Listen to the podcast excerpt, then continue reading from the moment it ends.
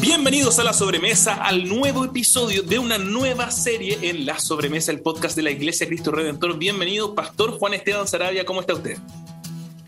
Hola Diego, muy bien. Hola a todos los que puedan estar escuchando, los que están escuchando este podcast en vivo o, después. Eh, súper bien, súper bien, contento. Eh, hay una mezcla ahí entre que uno se siente vivo ahí de Josué, de la serie que terminamos, mm. pero muy animado de esta nueva serie que está partiendo y que vamos, vamos a hablar hoy día. Así que feliz de poder estar en esta nueva sobremesa. Oye, em, hay varias cosas entretenidas de esta nueva serie y quizás podríamos comenzar comentándolas eh, para aquellos que van a escuchar este podcast. En primer lugar, se llamó Fortaleciendo el Cuerpo, una serie basada en el capítulo 2 de Hechos. ¿Por qué Hechos 2, Pastor Juan Esteban? Ah, bueno, porque mm, eh, estuvimos pensando ahí con el equipo pastoral eh, qué es, sería bueno para la iglesia recordar juntos, animarnos. Y vimos que eh, necesitamos... Esto, este tiempo de pandemia ha sido un tiempo donde definitivamente han habido cosas que ah, la iglesia ha sido afectada. Entonces creímos que sería bueno eh, recordar algunas cosas fundamentales de, de, lo que es la iglesia, para volver a fortalecernos, activarnos en eso, en esa vida de iglesia, vida de congregación. Del, eh, entonces, claro, ahí ah, tomamos Hechos 2, que es este, eh, nos muestra esta iglesia naciente. Oye, ¿se escucha la flauta porque Pedro está aprendiendo a tocar flauta? No, no se escucha nada. Así que un tranquilo, Pedro. Pedro. Pero oye, la flauta es mejor que la batería, así que es un progreso. No, no, no sé qué es peor, porque cuando, cuando uno toca la flauta y todo, suena muy, muy desagradable eh, también. Pero eh, Hechos 2 nos muestra la iglesia naciente, ¿cierto? Después en el día de Pentecostés. Y es como, eh, ahí eh, el domingo puso una cita de John Stott que habla de que revisar, compararnos constantemente con, esta iglesia como más, esta, iglesia naciente, es un, buen ejercicio para, la iglesia en todos los tiempos. Y creímos entonces que era un buen un buen parámetro para mirar eh, después de un año y medio de pandemia eh, y ser animados a, volver a ejercitarnos en, esa vía de iglesia. Así que por eso eh, le hemos puesto a esta nueva serie fortaleciendo el cuerpo, fortaleciendo el cuerpo de la iglesia. después de un año y medio, de alguna manera estar un poco así más parado, ¿cierto? Mm. Eh, no sé cómo, cómo es para ti el proceso de volver a ejercitar, si es que no quiero, no quiero ofender a nadie, pero si es que se ejercita Diego Pacheco te hace Oye, hablando, solo, solo quiero citar, porque me mencionaste la cita y eso va a salir hoy día en publicar esa cita en nuestro Instagram, así que pueden visitar el Instagram de la Iglesia Cristo Redentor Vitacura. Y ahí está la cita, por supuesto eh, la compartimos por todos lados, de John Stott dice, y, y usa la palabra ejercicio, dice, ha sido un saludable ejercicio para la Iglesia cristiana de todos los siglos el compararse con la Iglesia del primer siglo y procurar recuperar algo de su confianza, de su entusiasmo, de su visión y de su poder. Mm. Em, un lindo ejercicio. Un lindo ejercicio. Yo no sé si hago ejercicio, la verdad, pastor, y en algún momento de mi vida lo luché con eso. Luché en el sentido de que como que yo no soy mucho de hacer ejercicio. Cuando era chico hacía rugby y eso me gustaba, me entretenía pero también despierta en mí algunas cosas que no, no he hecho de menos. la competitividad, bueno, el rugby además es tan súper físico y a mí me encantaba, pero era algo que disfrutaba y creo que todavía sigue habiendo una pasión por ello, una inclinación hacia ello. De las peleas, a mí me gusta pelear, me encanta y me gusta agarrarme con vos. Entonces, eh, cuando salí del rugby, eh, no he vuelto a intentar algo así. Em, pero también porque eh, con el tiempo eh, es difícil, es, uno, es, difícil que uno se haga el tiempo para eso. Entonces, hoy día lo que sí trato de hacer, y tengo aquí mi reloj programado, estos relojes maravillosos del siglo XXI que a uno le permiten saber cuánto caminó y todo, entonces tengo una meta de pasos diarios y el reloj me, me avisa cuando lo he cumplido y cuando no, entonces son, a ver cuántos son, 8.000 pasos, como 5 kilómetros diarios, más o menos. Buena, buena, buena. Eh, y eso trato de hacerlo. Entonces trato de. Todos los días, 5 kilómetros. Sí, pero no todos los días logro la meta.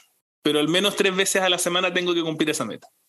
Buenísimo. Pero eso por ahí voy, eso es todo lo que hago. Y en la pandemia, cuando estuvimos encerrados, había momentos cuando uno salía desesperado el fin de semana, ¿recuerdas cuando estaba la franja deportiva? Y ahí camina, salíamos planificado como familia, salíamos a caminar esas horas porque era el momento de salir de la casa nomás. Sí, no, pero cuesta el proceso cuando uno ha dejado de, la, uno ha dejado la actividad física. Wow, cuesta retomarla. Y yo creo que la iglesia, es cierto, en este concepto de Dios, Dios nos ha dado esta imagen muy gráfica de lo que es la iglesia, ¿cierto? Un cuerpo. Creo que también eh, hay un proceso de volver a reactivarnos em, como iglesia, como cuerpo. Absolutamente, absolutamente. Yo creo que eso es para todos. Y creo que eh, ha sido súper, como ilustración esto de, fortalecer el cuerpo, es súper, eh, no sé, tangible para todos, porque todos yo creo que durante la pandemia hemos nuestra, bueno, tú lo mencionaste ahí en la introducción, pero todo, todo nuestro estado físico se ha visto afectado, o sea, creo que todos entramos mejor de lo que estamos hoy día, ¿no? No sé tú, pero yo. No, no, no, sé. Yo, mira, yo ya estaba mal. Bueno, ¿qué queda para mí entonces? Tú por último jugué a la pichanga. Estoy jugando ajedrez. me bajé, me bajé una aplicación de jugar ajedrez porque mi familia en Concepción estaban jugando harto ajedrez. Así que estaba jugando ajedrez, pero eso no, no baja las calorías. Eh, saliendo a caminar y bueno, y retomando las pichangas también. Así que mm, ahí es un lindo tiempo. Ahí me encuentro con varios pastores que son pichangueros. Buena. Lo disfruto mucho. Ahí, ¿y son pastores en la cancha o se les va todas las pailas? Son pastores, totalmente pastorales, son muy buenos. Ahí tengo, no sé los puedo decir acá. Sí, ahí el Cristóbal. No, porque si decir, si decir los buenos te voy a preguntar por los malos. Y ahí tenéis que, decir. Todos los pastores, todos los pastores que, juegan son buenos. Ah, ya, bacán, bacán. Menos yo, yo soy más humilde, pero Cerone, un crack. ¿En serio? ¿Es bueno para la pelota? Muy bueno. Guille Martínez, un camión. un camión. Eso es bueno o malo. Muy bueno, ah, muy bueno. suena, como, como que atropella a todos en el camino. no, pero es que tiene fuerza. Es, muy bueno. Yo soy humilde humilde. Oye, juega, perdón, y perdón, juega también, estoy contando todo. Juegan, juegan varios estudiantes del seminario. Ah. A esos, a esos son más, porque son más jóvenes, entonces con eso hay que tener más cuidado. Son los de las eh, patas. Sí, sí, sí. Así que. Pero tú, tú me dijiste que te desquitabas después con las notas, pues. Nos reprobabas con. Ah, sí, sí. sí. Oye, eh, eso es broma por si acaso. Em, entonces, fortaleciendo el cuerpo, basado en Hechos 2. Y esta es una serie distinta de, la que, de las que normalmente predicamos en nuestra iglesia, porque es una serie temática. ¿Podríamos explicar quizás qué es una serie temática y por qué eso es distinto de lo que normalmente hacemos en la iglesia? Bien, sí.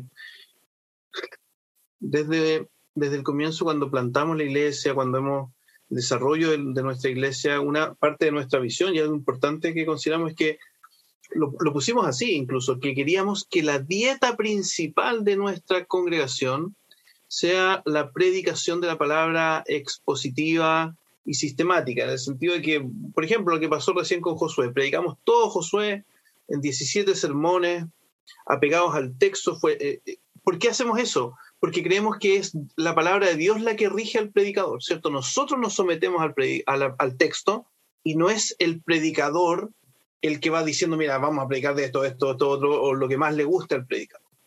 Em, al revés, es, el predicador el que se somete a la palabra de Dios y eso nos encanta a nosotros, nos encanta. Sin embargo, también creemos que la predicación eh, temática tiene un espacio, digamos, no, no, no, pensamos que es lo peor del mundo, para nada, creemos que hay un espacio para eso. Sin embargo, la dieta principal es la predicación expositiva y sistemática de un, de un libro. Entonces, eh, estas series temáticas son a veces más cortas en nuestra iglesia y tienen un, en oración, ¿cierto? Con el equipo pastoral buscamos un tema, un tema que la iglesia, que pensamos que la iglesia necesita escuchar. Entonces, en este caso vamos a estar viendo ocho sermones de, características de la iglesia, de la primera iglesia, ¿cierto? Eh, para mirarla, mirar esas, características y vamos a ir buscando algunos textos que complementan o profundizan eh, esos aspectos de la vida de la iglesia, de esa primera iglesia. Entonces, es más temático, pero de todas maneras igual va a ser una serie guiada por un texto que está en Hechos 2. Fantástico. Entonces, fortaleciendo el cuerpo, em, características de una iglesia bíblica, algo así, ¿no? Por ahí podríamos jugar con un subtítulo. Pero em, quizás me gusta mucho esta, esta oportunidad que tenemos, pero es difícil, tiene sus propias dificultades. Entonces, normalmente nosotros tenemos una serie expositiva, es decir, como decía, sistemática, ha usado la palabra Juan Esteban para referirse que vamos a ver todo un libro de una sola vez eh, o, sucesivamente. Em, y vamos a ir con sermones expositivos, es decir, un sermón que está predicando un texto, tiene que exponer, explicitar y conectar eso con nuestra vida, ese texto particular que le toca. Y esta serie es distinta porque es una serie temática, es decir, aunque está basada en un texto que es Hechos 2, más o menos eh, Juan Esteban del 36 hasta el 42, ¿no? Así es. Está basada en un texto como serie, está inspirada en un, en un texto. Cada sermón en realidad lidia con un tema más que la exposición de, ese, de esa palabra o de ese versículo. Em, y eso eh, tiene sus propias dificultades. Así que usted comenzó esta serie con un sermón que se llamó Fortalecer la Identidad. Mm. Buenísimo sermón, me encantó. Y quizás partir por ahí sería bueno. Eh, ¿Cuál fue lo más, lo más difícil para ti de predicar este sermón?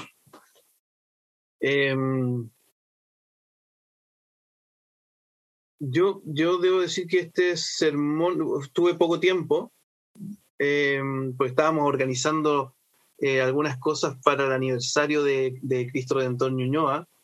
Entonces ahí estaba con, con harto trabajo. Eh, y en medio de todo eso, debo decir que le rogué al Señor que me ayudara a preparar este sermón.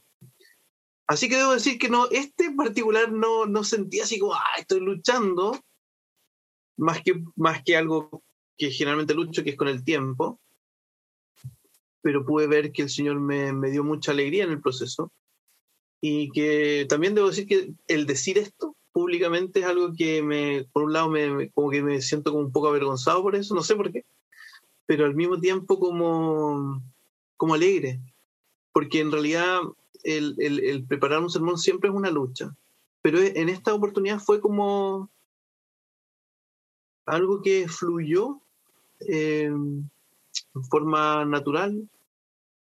Eh, creo que es un texto que también, eh, en el cual he reflexionado mucho, también en Hechos 2. entonces no sé si podría decir si hubo algo por lo cual me costó mucho, más que el tiempo, pero quisiera subrayar que siento que esta semana que pasó Dios me, me ayudó mucho en el, en, el proceso. Sentí esa, siempre lo hace, pero, pero a veces uno puede percibir esa como alivio del, del Señor. No sé si te ha pasado, Diego, que como que el Señor viene y dice, ya, vamos, yo te, te voy a ayudar en esto, tranquilo. Eh, y ahí me pasa, pero Señor, tengo poco tiempo, estoy cansado. Tranquilo, va, a va a estar todo bien. Yo creo que Eso fue lo que sentí. Buenísimo, buenísimo. Yo, a mí me pasa con lo que tú decías que muchas veces esas son evidencias claras para mí de que el sermón, preparar un sermón, predicar un sermón, el ser un predicador es una actividad sobrenatural, porque mm, hay momentos en los que tú, con tus propias fuerzas, cuando, cuando uno se las da de autónomo, eh, luchas y lo vas ahí tan mal y te estresas. Y, y hay otros momentos en los cuales tú reposas en el Señor o a veces no es que, porque esto suena también como que uno, uno es el que reposa en el Señor. El Señor te cubre con reposo, con, con, con este shalom, esta paz, eh, plenitud. Y, y, de repente el sermón se armó solo y fluyó todo rápido. Y no es que tú oraste más fuerte, ni tuviste más fe, ni nada. Es, es, algo que el Señor en su misericordia y gracia hacen, yo creo, para, gloriarse, para glorificarse y para recordarnos de que nosotros dependemos de Él y no, no, no Él de nosotros. Eh, creo que eso, eso es súper bueno.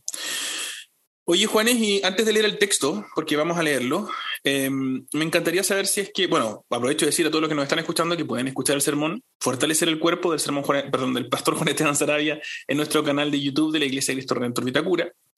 Y quería preguntarte antes de leer el texto ya y meternos un poco más en el texto mismo y, discutirlo. Em, porque uno siempre después de terminar un, sermón uno puede decir, chuta, esto podría haber sido mejor. Bienvenido, Pedrito. ¿Cómo está, Pedrito? ¿Me escucha, Pedrito? ¿Sí? Sí. Eso, ¿cómo está? Aquí está el baterista y flautista. Multiinstrumentista de, de familia. Oye, yo creo que Pedrito debería participar del podcast, un invitado especial. ¿O tiene tarea? Sí, sería sería súper bueno tener a, un, algunos niños en el Me gustó, me gustó, listo. Vamos a hacer una sobremesa kids. Eh, ya.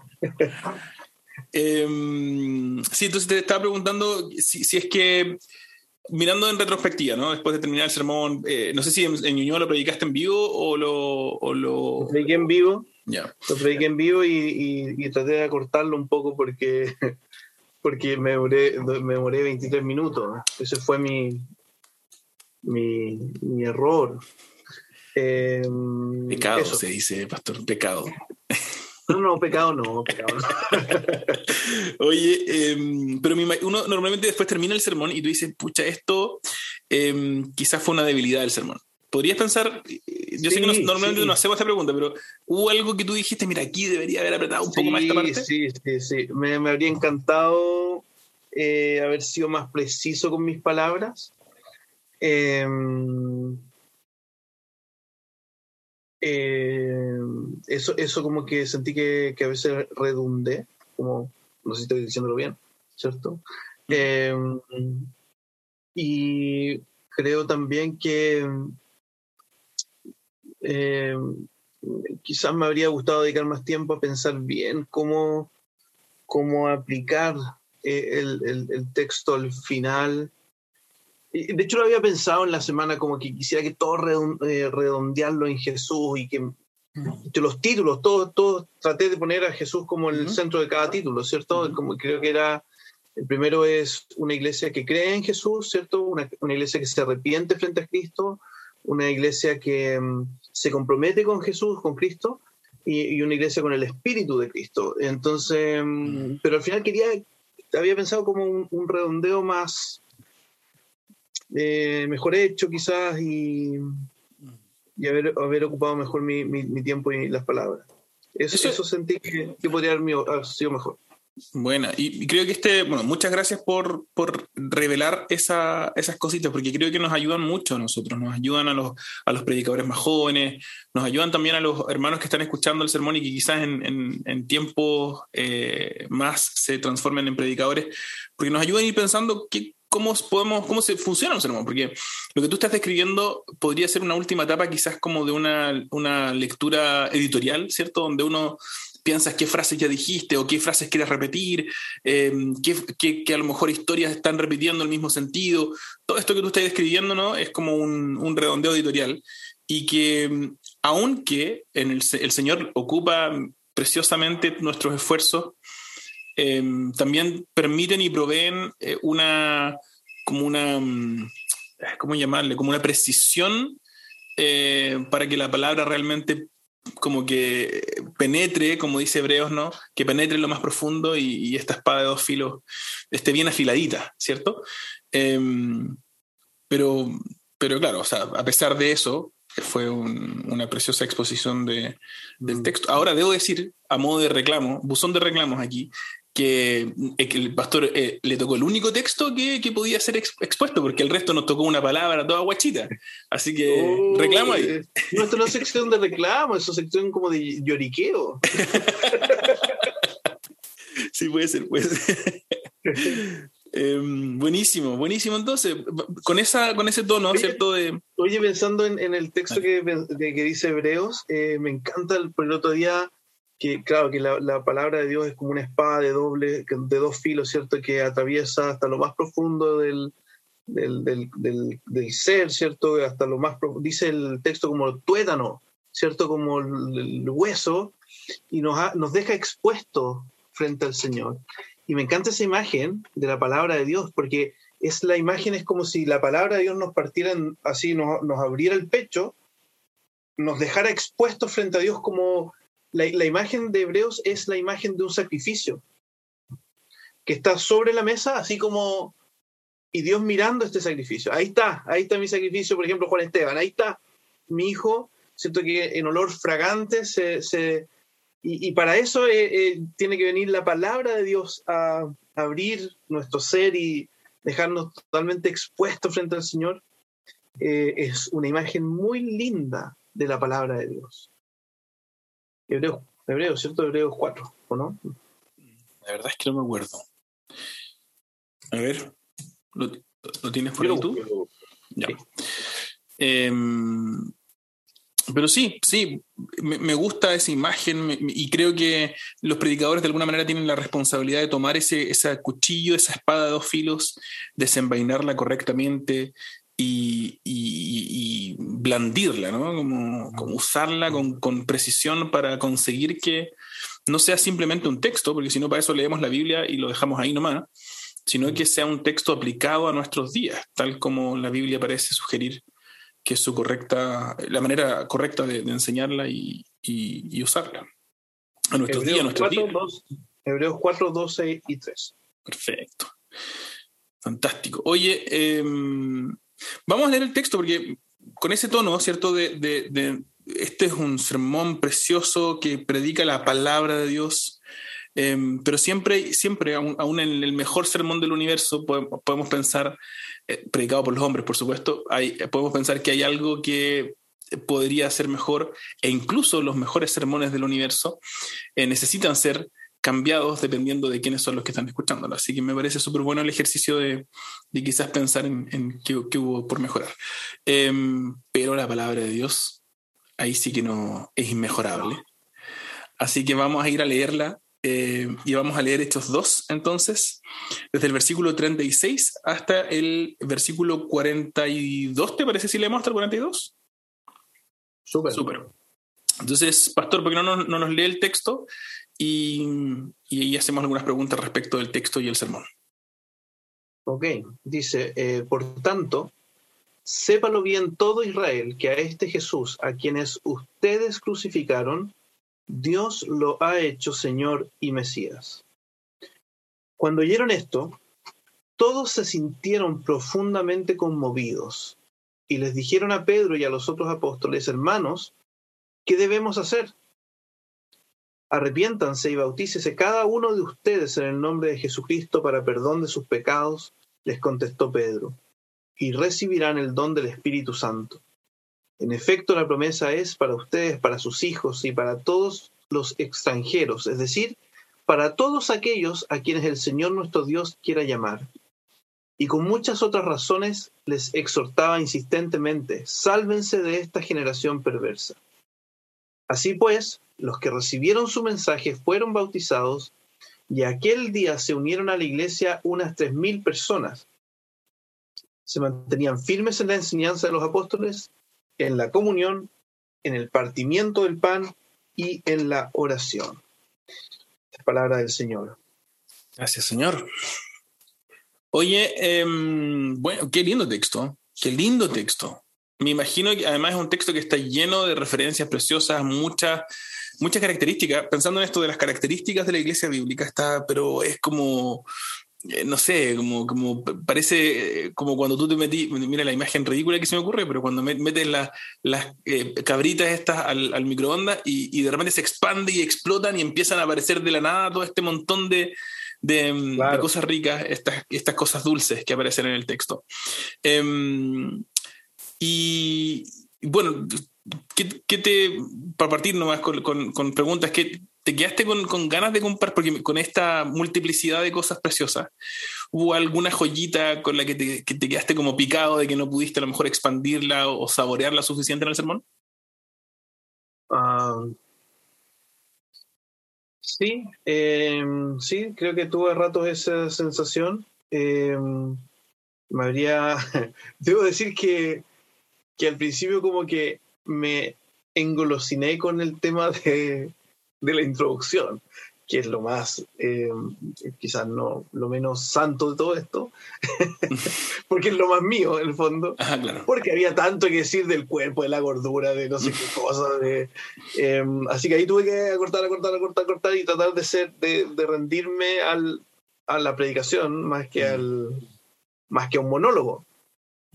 Eh, oye, porque hay una tentación, si te gusta armar un discurso, em, claro, ahí hay, un espacio bien, bien de tentación para, para, aquellos que les gusta armar cierta, mm. no sé, el discurso, hablar algo de eso. Mm. Y no exponer la palabra de Dios. Así que eso lo tuve que achicar harto. Em, pero me habría gustado más hablar de eso. buena, buena. Es difícil siempre. ¿no? siendo sincero ahí. Sí, está bien.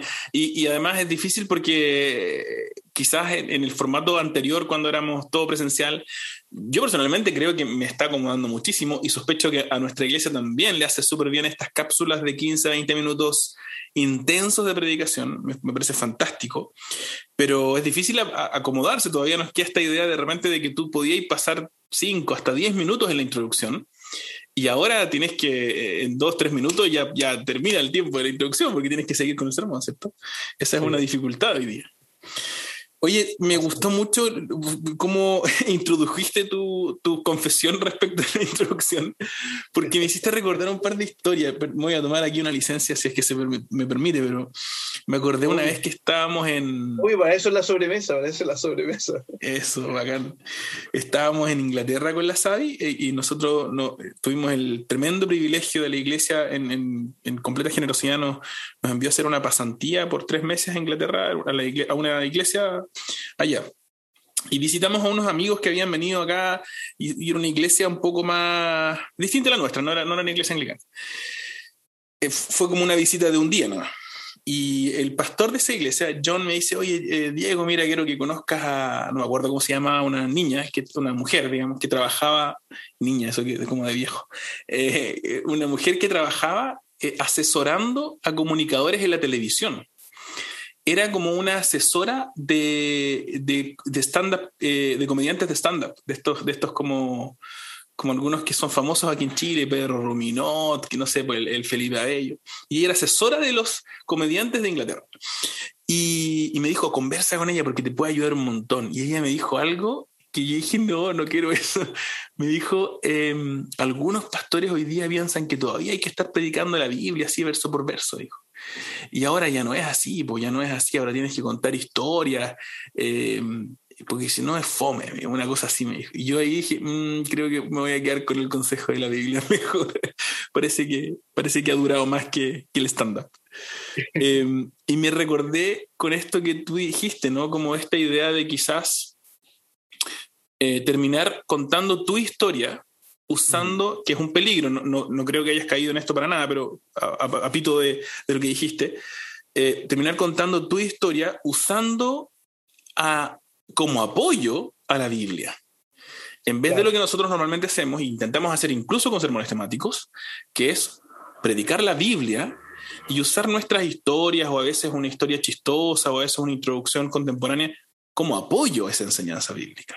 Claro. Y mm, en el libro La predicación expositiva, que es un librazo maravilloso que recomiendo a todos los que quieran ser predicadores de la palabra de Dios, el, autor que se llama David Helm, él dice que eh, a veces los predicadores usan o usamos eh, la Biblia como un borrachito usa el poste em, para apoyarse, para apoyarse en, su, en su desorientación.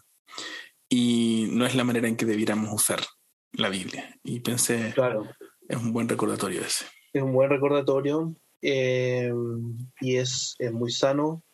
Si uno es honesto también eh, y si te gusta, eh, si a lo mejor a los más creativos que puedan escribir cosas o si te inspiraste y escribiste algo, a veces duele incluso acortar esas partes, pero ese dolor creo que es muy fructífero porque no hay ni una historia tuya, nuestra, que se pueda comparar con el poder de la palabra del Señor. Es la palabra del Señor la que, la que es esa espada de dos filos, que, de doble filo que atraviesa Em, Totalmente cierto. Es preferible predicar la palabra de Dios. Mm. Pero obvio que hay un espacio para, para, para, para, introducir, para aterrizar a, la palabra de Dios.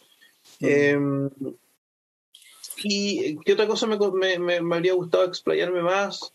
Em, no sé, hay, hay, tantas cosas ahí. Por ejemplo, el tercer punto del, del sermón es los que se han comprometido con Cristo. Claro. Y yo creo que ahí, se, ahí, ahí era, hay mucho que decir, mm. de evaluar en nuestras vidas cómo está nuestro compromiso con el Señor em, y, cómo, y cómo eso se ve expresado en, en, ser parte de una congregación, de una iglesia, mm. De un cuerpo, de, del cuerpo de, los, de los creyentes, de los cristianos. Mm. ¿Cachai? Eh, eh, ¿Cómo influye eso, ¿cierto? El, mi obediencia, mi sometimiento a Cristo respecto al, a, mi participación, a mi compromiso con la iglesia. Mm. Ahí yo creo que también me habría gustado mucho más dedicar más tiempo. Y es eh, interesante eso porque mm, creo que lo que tú estás diciendo justamente quizás es la parte que más atrofiada se ha visto en este tiempo de, de, aislamiento, ¿no? Sí, de todas maneras. Mm. Eh, y, pero ¿sabes qué? Yo también creo que. Yo creo que eh, lo que la, pandemia, como en muchas cosas, ha, venido a mostrar algo que ya estaba pasando. Eh, en el sentido de que yo creo que, que, que muchas veces, o, hace mucho tiempo, muchas personas ven el ser parte de una iglesia desde un punto de vista consumista, ¿cierto? Como, mira, yo vengo acá a consumir algo, mm, quiero consumir eh, que me den un, buen sermón o algo que toque mi corazón, quiero que haya buena música y que está bien, queremos un buen sermón, queremos buena música, em, quiero estar en un buen lugar, en un lugar relativamente cómodo y después me voy y, ojalá que nadie me interfiera en mi vida, nadie me moleste, no, eh, mm, creo que eso está, pasando hace mucho tiempo, no solamente en estos dos años, en estos años y medio. Súper de acuerdo. Yo, eh, con, el, con el tiempo y en conversaciones con amigos, hemos llamado a eso como el miembro cinéfilo, el que cree que viene al cine.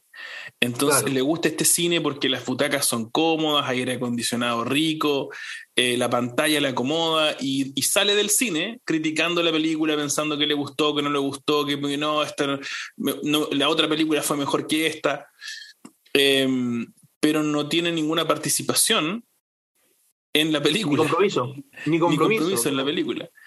Y, y, claro, yo creo que eso es algo que está súper marcado en nuestra cultura occidental del siglo XXI, que, quizás es algo que nos distancia radicalmente de la experiencia de estos primeros cristianos que vemos en Hechos Claro, porque eh, lo, que, lo, que lo que Hechos nos relata es que 3.000 personas, ¿cierto? Eh, miles de personas escuchan el mensaje del Evangelio, que Jesús es el Señor, se preguntan, la primera pregunta que se hacen es, ¿y qué hacemos entonces? ¿Cierto? No es simplemente es como, ah, ok, Dios me perdonó, listo, eh, fantástico. Ya la vi.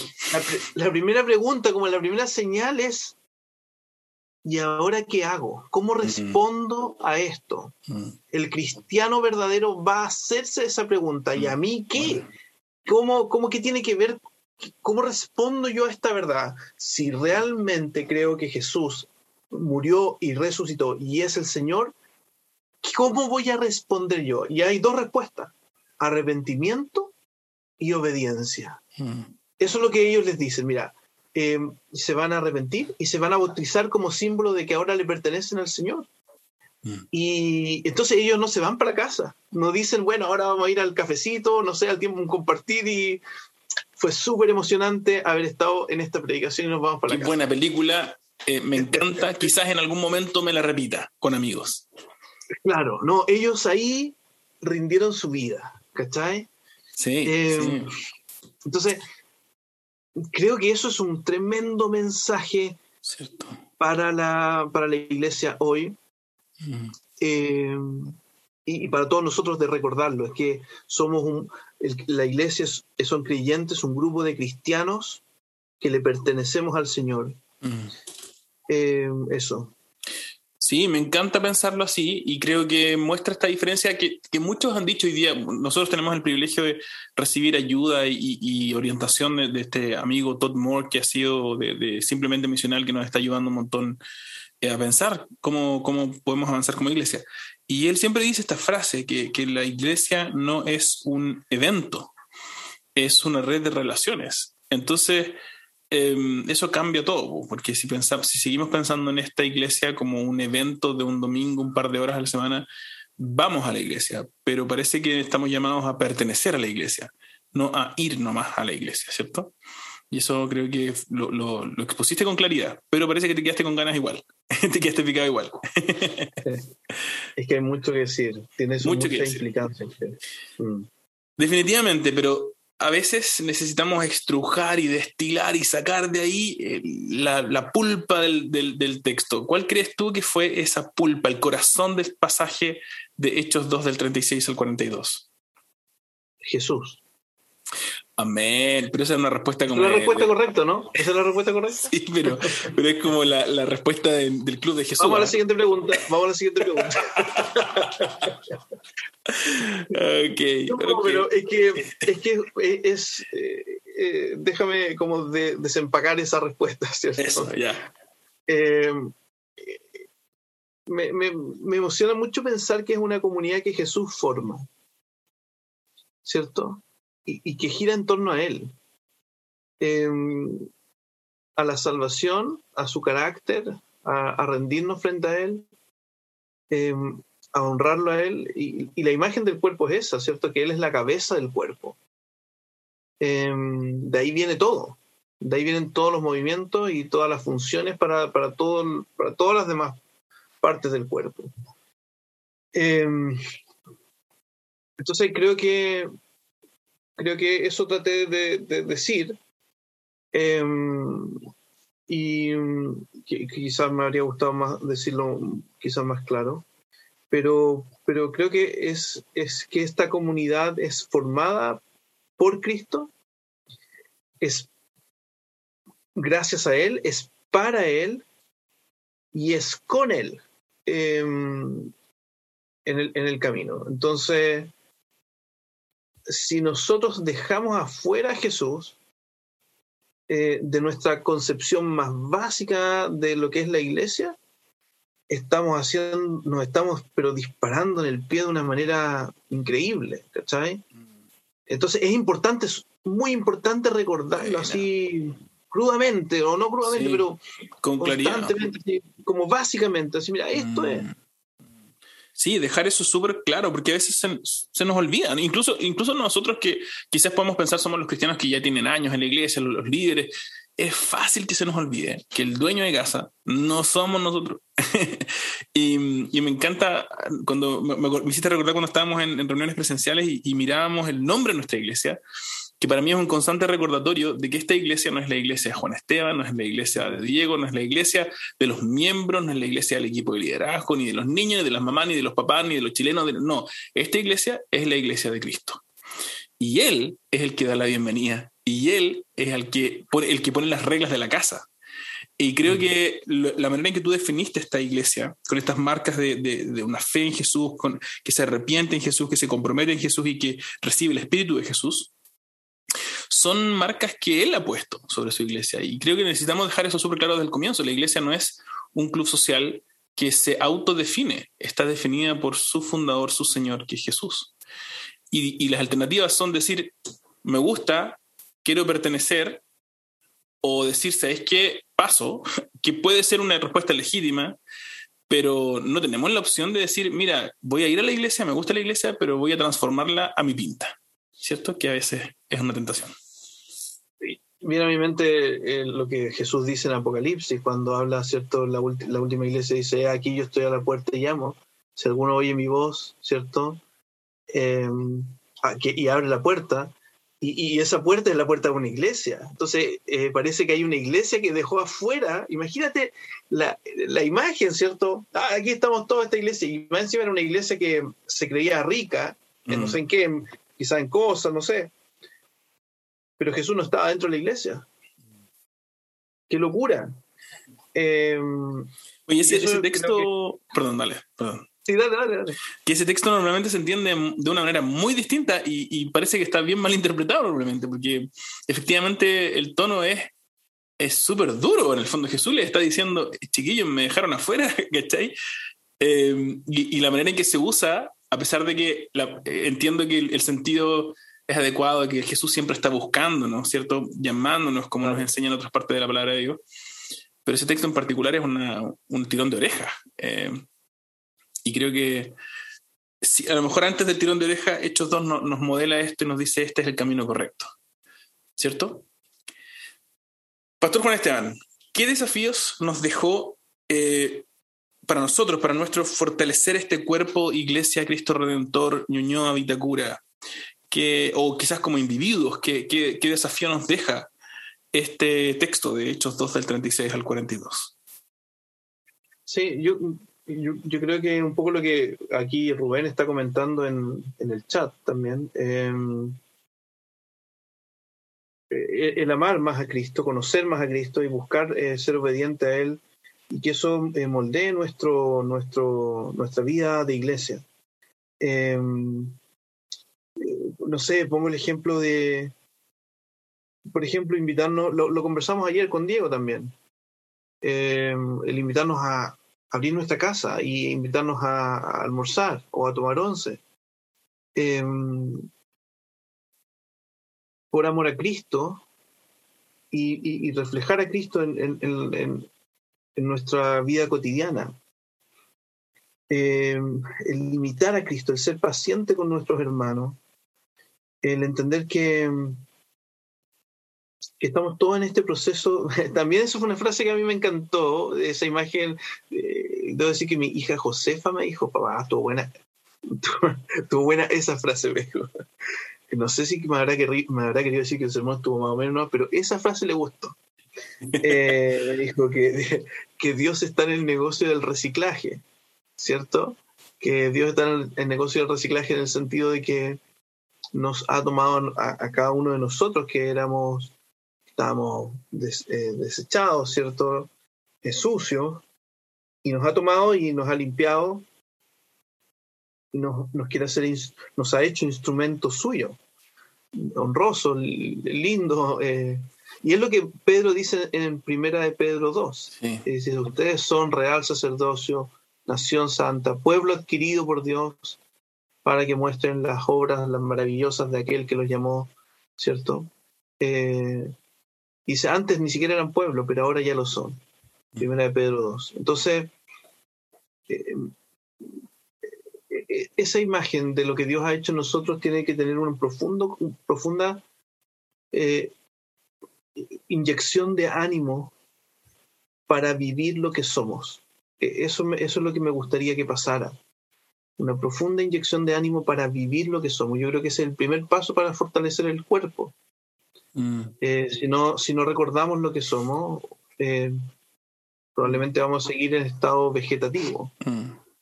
Si es que me, este, este fin de semana fuimos de paseo al Parque Bicentenario, hicimos un picnic con, la, con nuestro grupo de crecimiento, lo pasamos también ahí, fue muy rico. Y Lucía estaba vuelta loca, mi hija chiquitita estaba vuelta loca con los patitos y cisnes que hay por ahí. Y con eso que estás diciendo, me recordaste la historia del patito feo, que el patito feo, mientras creyó que era patito, vivía súper infeliz porque nunca podía compararse ni llegar al estándar de belleza de los patos, porque como pato era bien feo, hasta que descubrió que nunca había sido un pato, sino que, había sido, que siempre fue un cisne. Algo mucho más glorioso, mucho más bello, quizás que un pato común. Y, y pienso que quizás nosotros como cristianos podríamos estar pensando, como el patito feo, creyéndonos patos y andando por la vida buscando identificarnos con tal o cual exitoso o tal o cual celebridad de Instagram o de la tele y pensando, chuta, no llegamos a ese estándar, no somos como ellos, somos los patitos feos. Y dejamos de lado, hemos olvidado que nuestra identidad no es la de ser esos exitosos según el mundo, sino de ser estos bendecidos profundamente por el Dios eterno, más allá de este mundo, ¿cierto? Eh, y quizás si empezáramos a darnos cuenta de eso, nuestra vida cambiaría sustancialmente, ¿no? Sí, de todas maneras, de todas maneras. Eh, yo creo que esto, si lo ponemos en la imagen de fortalecer el cuerpo, mm. eh, y, quizás eso es algo que debería, debería estar eh, guiando los sermones que vengan. Mm. si, es, si es esto lo que soy, mm. entonces voy a hacer esto. Y, y, aquí empezamos, por ejemplo, el sermón que viene. Se mantenían firmes, ¿cierto?, en la enseñanza de los apóstoles. ¿Por qué? porque querían conocer a Cristo, ¿cierto? Entonces, porque, porque habían sido rescatados por Cristo, entonces tienen que conocer a Cristo. Por lo que son, por, por, recordar lo que son, por tener presente lo que son. Em, de ahí fluye. Bacán. Y mi sistema, no recordar esto es simplemente mencionar que, que, que ha sido instructivo para mí, al menos esta idea de que nosotros no estamos llamados a, a hacer meramente, no somos activistas, sino que somos misioneros, somos hijos amados, somos miembros de una familia, somos discípulos de Jesús. Y lo que hacemos surge de allí. No, no somos, así como no están separadas esas dos áreas de nuestra vida, lo que, lo que hacemos surge de lo que somos. Por eso necesitamos recordar lo que somos. Oye, Juan Esteban, hablando de, lo que somos y cómo podemos ser misioneros, ¿cierto? Este llamado a ser misioneros, no solamente a hacer misión, sino a ser misioneros. Me pregunto cómo nosotros podríamos, o qué mensaje hay aquí en estos dos, qué, qué, perlita nos da a nosotros para poder amar, servir y comunicar la palabra de Dios a nuestros amigos no cristianos, nuestros colegas, nuestros amigos, nuestros, nuestras familias que quizás no conocen al Señor. ¿Hay algo aquí que nosotros podríamos usar como en una conversación em, con nuestros amigos para presentarles a Jesús? Mm. Yo creo que sí. Em, no sé si estoy dando en el clavo con esta respuesta, pero em, tengo, tengo ganas de aplicarlo, porque estas últimas tres semanas o sea, perdón, últimos, últimos días, tres días, ha, habido una conmoción importante en algunos evangélicos porque no se puso una bandera, ¿cierto? Una bandera en, lo que fue la reunión constituyente, una bandera cristiana. Y, y, ha sido bueno pensarlo, hay varios pastores que lo, han planteado. Eh, realmente el cristiano necesita que haya una bandera en la constitución o no. Em, y si es que esa bandera estuviera ahí para, para recordar que para recordar a nuestro país que eh, la mirada de un creyente cristiano eh, trae valor al desarrollo de un país, ¿cierto? Yo creo que está, está bien, está bien. Pero a mí me recuerda esto que nosotros no somos una bandera más el creyente dice, lo que nosotros creemos es que Cristo es el Señor y que cuando alguien escucha el mensaje del Evangelio no está escuchando, mira, esta es una opción más de todas las opciones que hay como en un molde, mira, mira, hay 100 opciones, hay 100, eh, ¿cómo se llama? Posibilidades de comprar. Este es un patio de comida, tú puedes elegir de estos 50 lugares para comer. Que creo que está súper eh, arraigado en nuestra mente, en nuestra cultura occidental. Jesús está diciendo, yo soy el Señor, no hay otro fuera de mí. Y eso responde a lo que ha dicho toda la Biblia, que Jesús, que Dios es, hay un solo Dios, un solo Señor, hay un solo camino al Padre. Em, hay un solo hombre que se ha dicho de él que murió en la cruz por los pecados de los seres humanos y resucitó.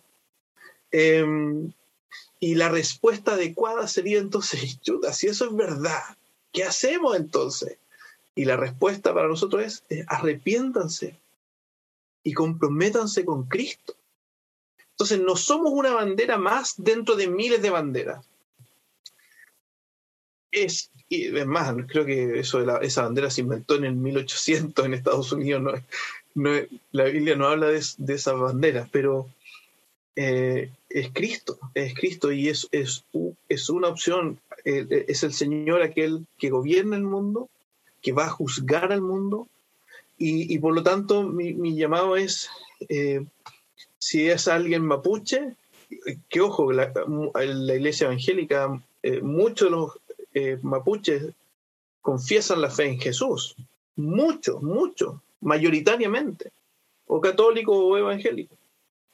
Em, si es, no sé, em, ambientalista, está llamado a confiar en Cristo. Y así, cualquiera, cualquiera de, las, de esas banderas em, están llamadas a someterse a Cristo. Entonces yo creo que el llamado va por ahí. Y a veces eh, puede ser poco ¿cómo se llama? Hoy en día puede ser súper poco políticamente correcto decir lo que estoy diciendo. Pero creo que eso es. Y es más, dice el, texto, ¿cierto? Que em, eh, en primera de Pedro 2, que lo leímos también, que para, para, los, no creyentes Jesús al final termina siendo una piedra de tropiezo. Pero para los que creen es una piedra preciosa sobre la que edifican su vida. Entonces, eh, acá no está hablando de, muchas banderas, está hablando de dos posibilidades. O aceptas a Cristo, te arrepientes, confías en Él, te arrepientes y te comprometes con Él, o lo rechazas y tropiezas. Eh,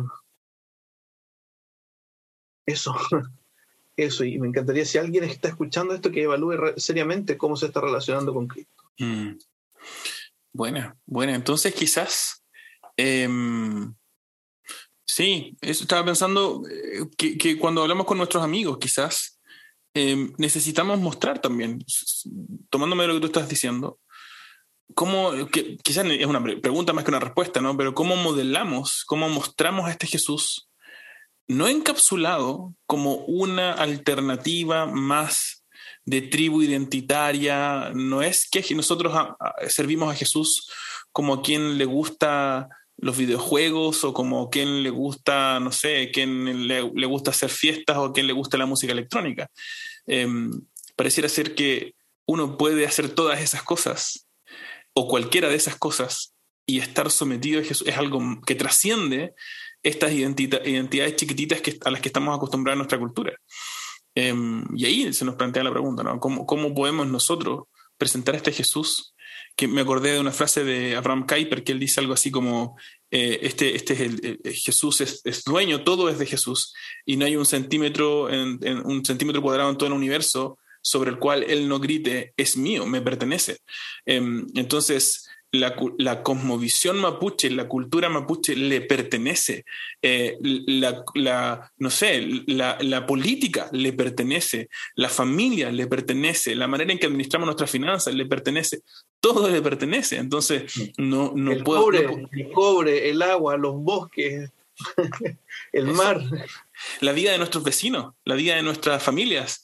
Em, entonces, si es un Dios al que, que, no está recluido en su círculo cercano, en su club, si no es un club, sino algo muchísimo más grande, ¿cómo lo presentamos de esa manera?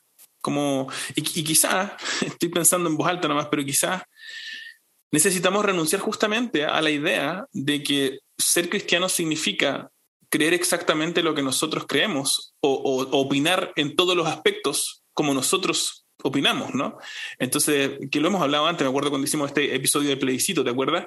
Que es una muy mala costumbre cristiana, pretender que para ser cristiano tienes que tener mi misma postura política. Em, mm. Y pareciera mm. ser que la Biblia no dice algo así. Y además mm. ahí nos estamos igualando nuestras reflexiones humanas con la palabra de Dios. Em, cómo quizás nuestras vidas están presentando una, una, imagen de un Dios monolítico que, al final somos nosotros nomás. Eh, un Dios que, en el que no se admite nadie distinto a nosotros. y eso sería terrible. Sí, oye, y al final aquí hay algo que Rubén está diciendo y que a mí me hace sentido. Al final la bandera somos nosotros. Pero el símbolo que la gente ve.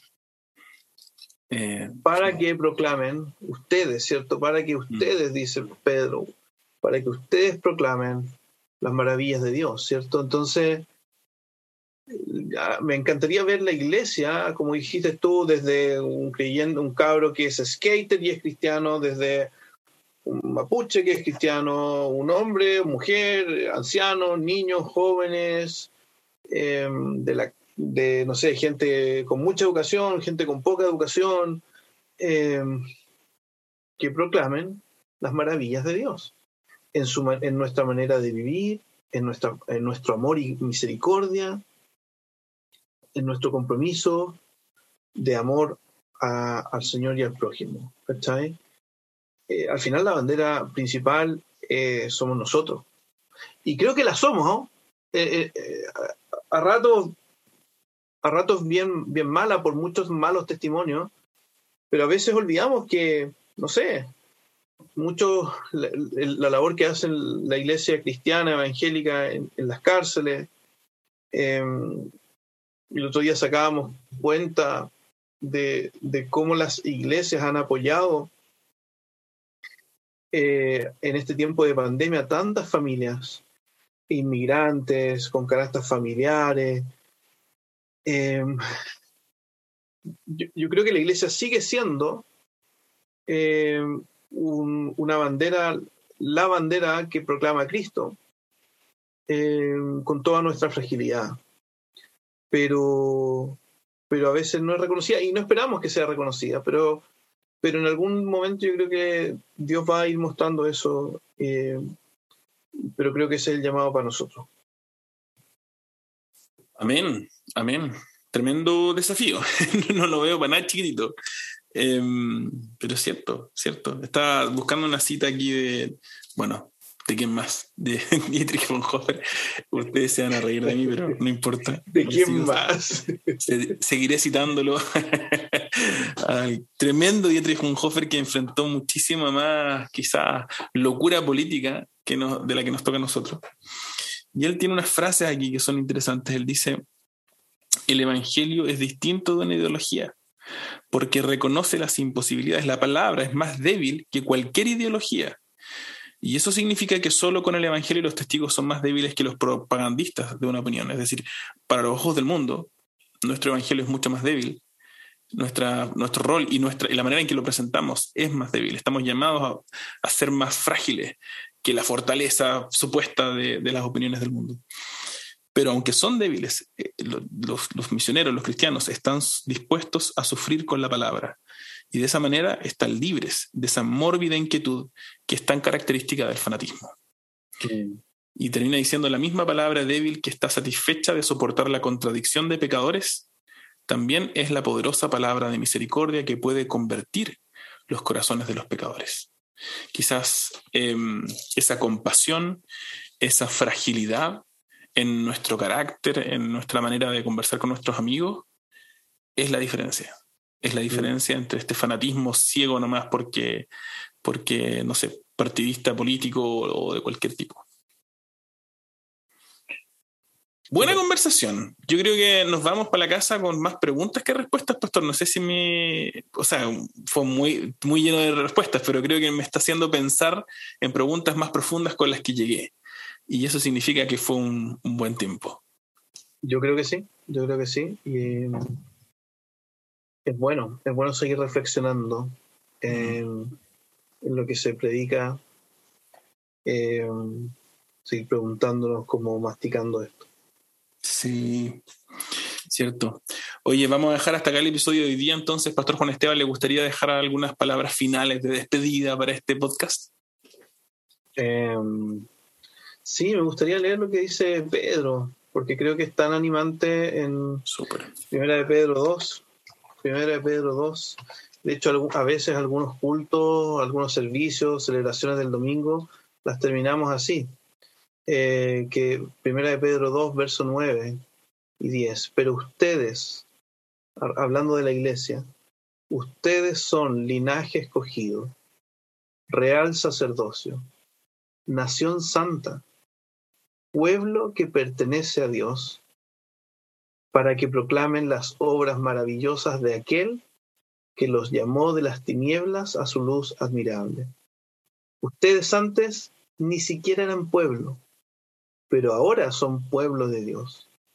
Antes no habían recibido misericordia, pero ahora ya la han recibido. Así que eso me encanta, eso es lo que, eso es lo que Dios dice de nosotros.